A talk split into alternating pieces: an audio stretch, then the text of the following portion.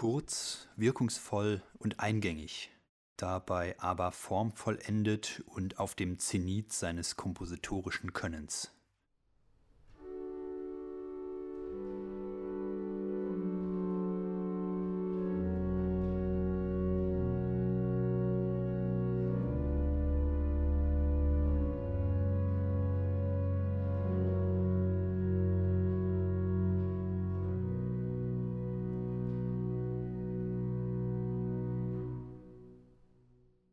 Sammlung der zwölf Orgelstücke Opus 59 stellen den idealen Einstieg in die Klangwelt von Max Reger dar.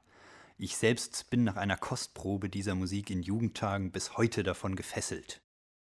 Reger setzt hier sehr wirkungsvoll alle damals technischen Möglichkeiten der Orgel ein, um ein Maximum an Kontrasten und verschiedenen Klangfarben zu erzielen. Vor allem die sogenannte Crescendo-Walze mit deren Hilfe ganz schnelle und bruchlose dynamische Effekte erzielt werden können, ist hier ein wichtiges Mittel. In Regers Stück Gloria in Excelsis kommt sie vor allem im Anfangsteil mehrmals zur Anwendung.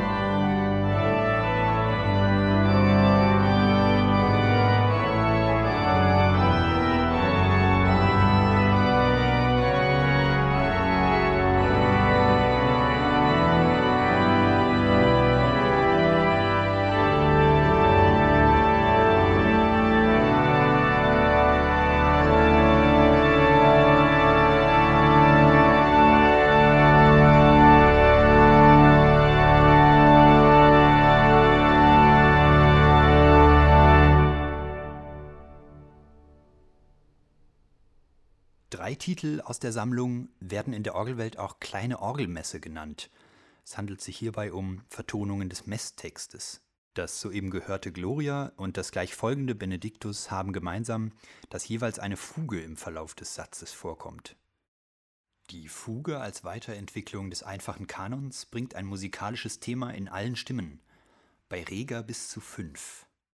Das Thema der Fuge im Benediktus entspricht dem Osanna-Abschnitt des Messtextes. Man könnte den Text auch problemlos dazu singen.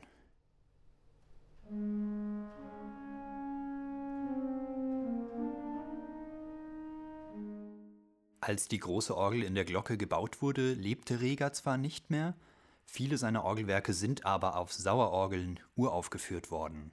Bieten sie doch einen Klangcharakter, der als Inspirationsquelle maßgeblich für die Entstehung dieser Musik war. Somit ist diese Orgel hervorragend für die Wiedergabe seiner Orgelwerke geeignet.